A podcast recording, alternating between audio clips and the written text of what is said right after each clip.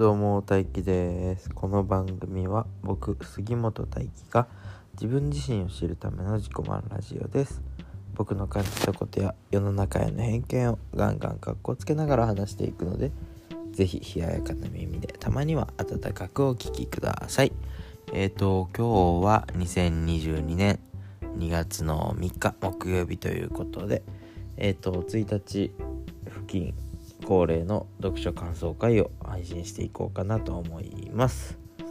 えー、っと、まあ、読書感想会はもう毎月やってるので、うーん、まあ、大体一緒な感じになると思いますけど、今回紹介させていただく本は、おいしい音という絵本ですね。おいしい音という絵本を紹介していこうかなと思います。ってことで今日もガンガン格好つけていきたいと思います。よろしくお願いします。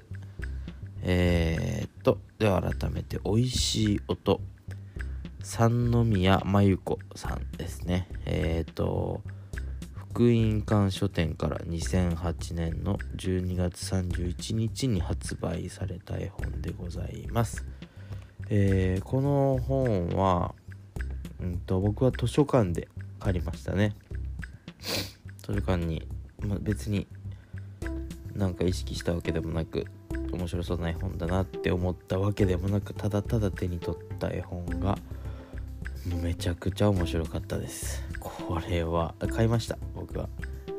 最初図書館で借りて返してもう一回読みたいなと思ったので買いました。どういう本かっていうと美味しい音なのでそのままですね。えー、食事する時にどんな音がするかっていう絵本なんですけどよくあると思うんですよね。こういう絵本。ご飯の音。もぐもぐだったりパリパリだったりむしゃむしゃだったり。そういう絵本があると思うんですけどそれとはまたちょっと違った感じで例えばね最初はこの絵本最初のご飯は 春巻きから始まるんですけどまあ珍しいですよね。いただきます。春巻き食べようから始まるんですけど、と春巻きの音って皆さんどんな想像しますかね？なんかまあパリパリとか。まあパリパリかな。僕は直感的にパリパリが思いつくんですけどこの本で出てくる春巻きの音はいただきます。春巻き食べよう。過去。ほ。カルカルカルカルカルカルカルカル。あーおいしい。っていう感じなんですね。春巻きが。これってあんまりピンとこないですよね。とか、あの、じゃほうれん草の浸しの音は、ズクズクズクズクズクズクズクズク。あー、おいしい。ね。まあこういう風に、えっ、ー、と、ご飯、料理と、それを食べる時のオノマトペの絵本なんですけど、直感と何か合わないところがあったんですね僕の直感と。まあ、だからえっ、ー、と外国語圏の絵本なのかなと思って僕は読んでました。最後にあの読み聞かせあ子供に対して読み聞かせしてたんですけどそれを日本語に翻訳してるからえっ、ー、と何？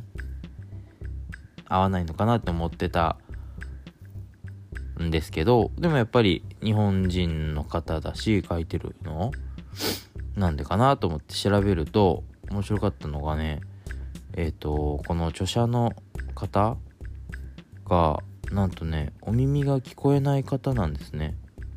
幼少期は聞こえてたけどちっちゃい頃に 聞こえなくなってっていうのでやっぱりそうあごめんなさいお耳じゃなかった。目が見えない方なのであの幼少期は目が見えてたけど見えなくなったっていう方なので食事の楽しみ方が僕たちっていうかまあ少なくとも僕とは違うんですよね。僕は春巻きを見て食べてるけどこの著者さんは春巻きを味と、えっと、音だけで楽しんでるんですね。だからやっぱ視覚がなければね、えっと、聞こえる方聞こえ方も違ったように聞こえるんだなっていうふうに思ってより集中して音を聞いてるのが見て取れましたね。あとね他に何の音あったかな。あ僕好きなのはねシャーベット食べる音のサシュスイーンっていう音なんですけどこれあまあ確かにサシュスいいんだなと思って。とかねまあこういう風にいっぱいいろんな絵本あって絵本じゃないいろんな音があってえー、美味しさが伝わるんですけどあの一番実利的に良かったのは娘がトマトやレタスを食べてくれるようになったことですね。あこのトマトとかレタスの音ってめちゃめちゃ気になりませんか？どんな音かって。ね是非トマト嫌いな方いたらもしくはお子さんがトマト苦手な方いたらこれを読ませてあげるともしかするとトマトも食べれるようになるかもしれないですね。あとレタスもあとなんかね味噌汁わかめの味噌汁とかもあったね。いろんな音が美味しい音が聞こえると思います。是非えっ、ー、とこの本のリンクは、えー、概要欄に Amazon のリンクと,、えーと、バリューブックスさんのリンクを貼っておきますのでまたそちらからご確認ください。では最後まで聞いていただいてありがとうございました。じゃあまた次回もガンガンかっこつけていきたいと思います。じゃあねバイバイ。